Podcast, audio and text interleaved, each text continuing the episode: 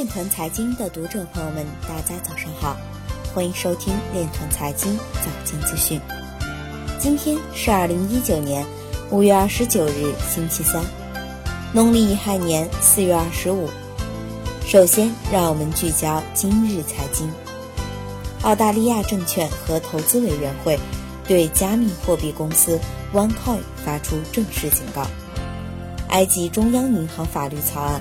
或要求加密货币相关活动需获得许可证。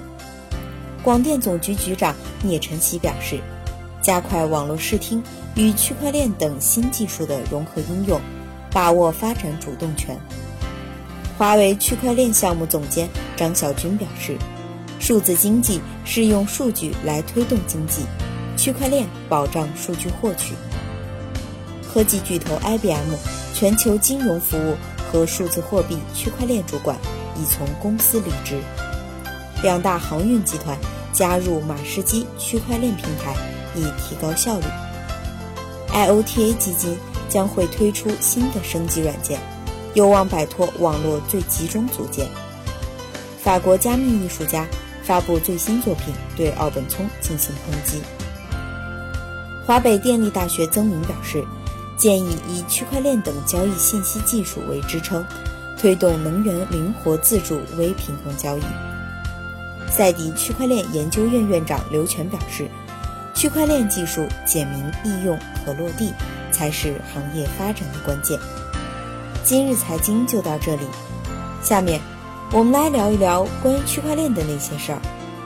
据新京报消息，昨日。二零一九京交会在国家会议中心开幕，朝阳展区以“科技改变未来，智慧点亮城市”为主题，重点展示五 G、人工智能、区块链等前沿技术的应用成果和前景。展览分为智能技术、智能应用、智慧城市、智慧生活四大板块，集中展现五 G 技术支持下的基础技术、产业应用。城市管理、生活服务等多个场景，展示在建设智慧城市服务体系等方面的科技创新发展趋势。以上就是今天链通财经早间资讯的全部内容，感谢您的关注与支持，祝您生活愉快，我们明天再见。